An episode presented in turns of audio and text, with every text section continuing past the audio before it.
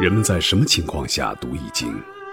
当你身处困境之中，当你以往所学的全部书本知识和你所积累的全部人生经验都不能让你走出困境时，易经能够给你意想不到的智慧和忠告。欢迎您收听由北京周易研究会创办人徐坤教授主讲的《六十四卦与人生》。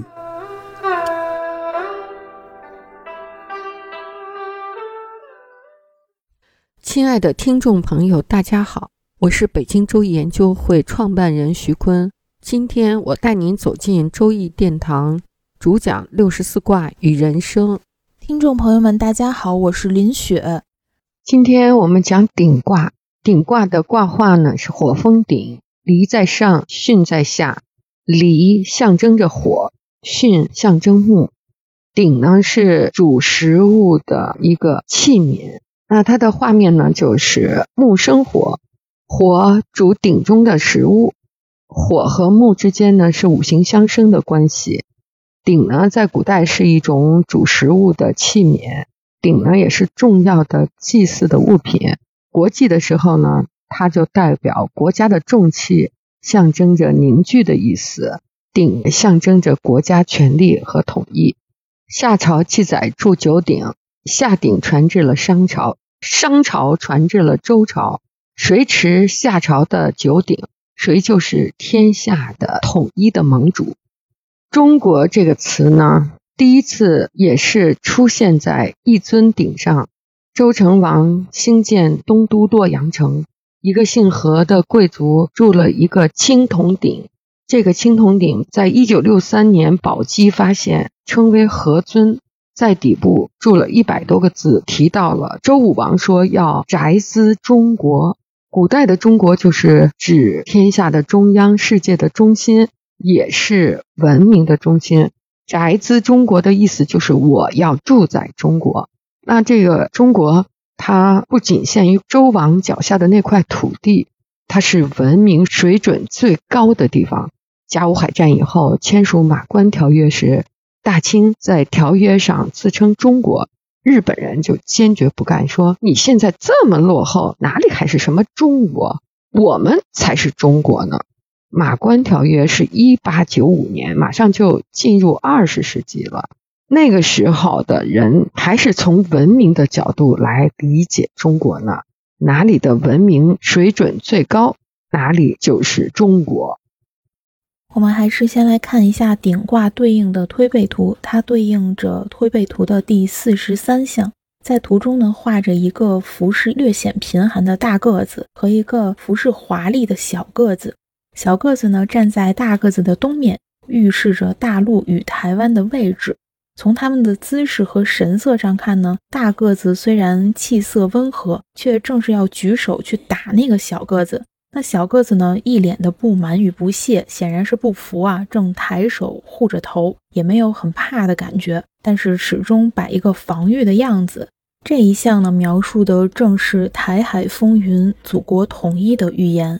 我们来看谶语，谶曰：“君非君，臣非臣，始坚威，终克定。”说的就是这个大个子和小个子之间的关系啊，像是一国，但又互不隶属。在开始的时候呢，充满了艰难和危险，最终这些危险还是被克服，安定了下来。宋曰：“黑兔走入青龙穴，欲进不进，不可说。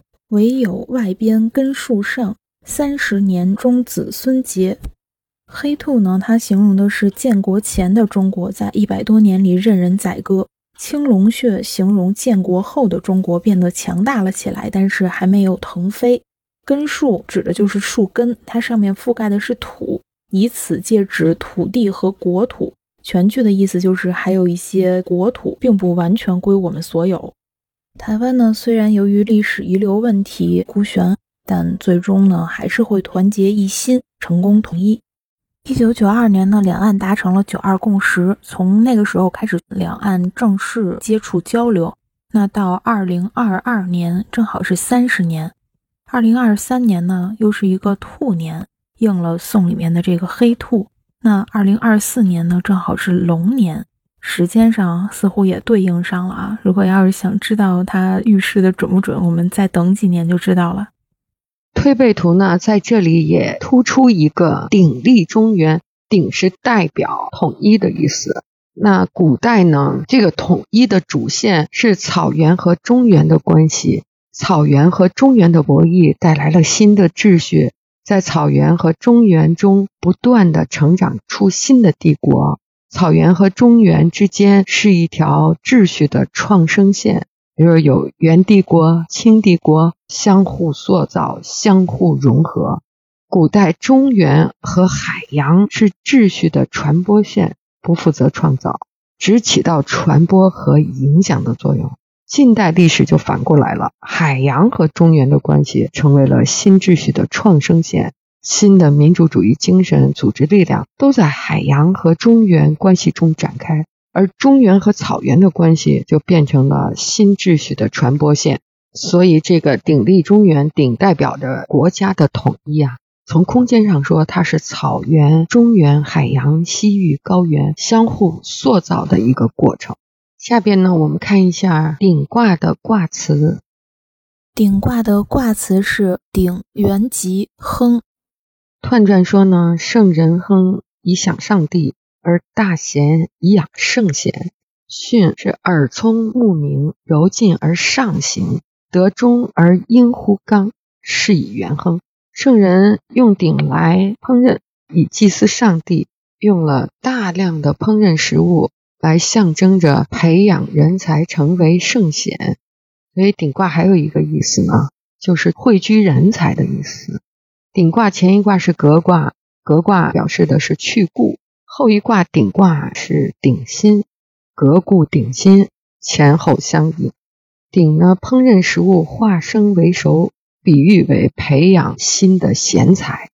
顶卦的卦画内卦是巽，其性顺，是柔顺；外卦离，其性利，是光明。这个卦是聚财的卦，喻为培养人才，是教化驯服，而且耳聪目明，又聪明又听话的那个人才。柔爻上行，达至尊位，成为六五德中，向下应于刚中之九二。君臣刚柔并济，所以大悲亨通。下边我们看爻辞：初六爻辞，顶颠指，立出匹，得妾以其子，无咎。初爻是顶之足，用脚趾来比喻顶颠指的意思呢，是顶的足折断了，颠倒了，摔倒了，整个的顶便倾斜倾倒了。在一般的情况下，这是坏事。但是鼎内还有很多没有煮熟的食物，这反而是好事，因为有利于把鼎内的脏东西倒出来，来吐故纳新。就我们煮肉的时候都有这种经验，我们加水煮肉有好多血沫出来了，这时鼎一倒呢，正好把那个煮着血水的第一锅水把它泼出去了，吐故纳新，再加上新水重新煮，去腥味儿。那正如爻辞说的，小妾不能成为主妇，生了儿子就以子为贵，就可以主持事情了，顶事儿了。啊，这个顶就当主事儿，这样是没有错误的。虽然顶的足折了，顶倾斜了，里边的汤汁泼洒出来了，但是也没有违背常理，所以从贵。初六应九四，这个爻位和阴阳都是相配的，所以。就叫做以从贵人，但是初六不中不正，九四也不中不正。虽然阴阳相应，但九四不能援引初六上行。如果你摇一个卦占卜事情，占到了这一个爻，你想找的人，那就不能够很有力的帮助你了。九二爻辞：鼎有时，我愁有疾，不我能济，疾。九二呢是鼎的腹部的下部分，是鼎腹的下部。鼎有时呢是鼎的腹内装上了新的食物，要燃煮了。最怕就是火大火急，把这个食物煮糊了。这就是我愁有机啊，那个机呢就是火大了，食物煮坏了，就是煮糊锅底了。但是不我能记，就是担心的事情没有发生，鼎的锅底没有被烧糊，所以结果就是吉利的。吉利呢，是因为当鼎中有食物的时候，非常谨慎的对待，看着火苗的动向，烧火火苗的大小和火候，小心的看火候，就没有出现烧糊底儿的这样的坏结局。火稠有机就是火太大了，没有烧糊，最终就没有抱怨。这就比喻我们培养人才，顶聚顶新，但不能顶糊。鼎是聚合人才，就像把人才都放在了鼎的釜中，下面就燃火烧要恰到好处，否则就把一锅人才都烤成了嘎嘣浆糊，把一锅人才都废弃了。这是鼎冠鼎道的教育之道。九三爻辞：鼎耳歌，其形色至高不实，方与亏毁，终极。九三是鼎府的中部。就到了肚子的正中间了。那顶耳被割掉了，顶耳在这里边呢是指六五，于是呢顶便不能搬动了。顶耳呢就是顶的瓣儿，它可以抓着两头的这个顶耳，把顶抬起来搬走。方语呢是说鼎中的美味肉和汤都煮好了，没吃到嘴里就下雨了，雨水污了美食，让人好生懊悔。但是呢，最后将雨熬干了，美味仍然是美味，最终还是吃到了美味，所以无悔，结局也是吉祥的。这一连串的后果都是因为顶耳割掉了，就是顶耳掉下来了，顶不能移动了，所以煮好的食物就在大雨之下淋着也移不走，雨水污了食物，那结局呢就是把雨水熬干了，美食复得。比喻一锅人才，它不能发挥作用，可贤才终于还是贤才，最终呢还是能够任用的。九三是阳爻阳位至刚至实，是鼎之中府之象。九三讲了鼎的教育之道，是聚财不易，用财更难啊。九四爻辞：鼎折足，复弓速，其形卧凶。九四呢，就是鼎府的上部，鼎足折了，鼎倒了，洒了鼎中的美食。这个美食呢，是给王公贵族准备的。那现场呢，鼎的外边地上湿沃沃，汤洒了一地，这是凶。九四呢，阳处在阴位，鼎中的肉呢沉在鼎底，汤漂浮在地上，这正是实处的虚象。九四不忠。夏英初六，九四的折足就造成了责任事故，这是九四夏英小人难以成事的表现。六五爻辞：顶黄耳金炫，立贞。六五是顶耳，炫是顶耳上的吊环，黄色的顶耳。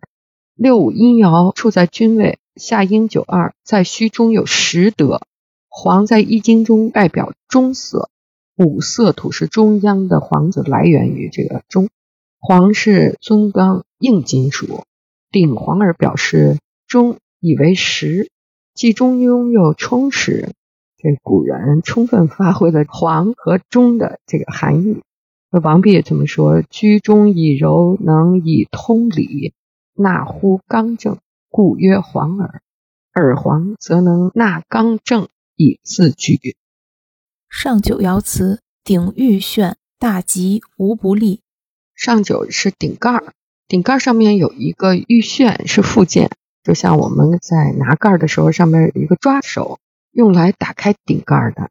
打开顶盖以后呢，鼎的美食就尽可享用了，所以大为吉祥，可以吃饱吃好，没有什么不吉利的。上九阳爻处于阴位，不中不正又不阴。所以处在鼎之中点，居鼎之城，体刚履柔，有劲失炫。所以虽然不中不正，但是呢，鼎道已修成了。处在上位，位高看得清，在挑选有用的人才的时候呢，不会失误。各位听众朋友。本期论题由北京周易研究会创办人徐坤教授亲自答疑。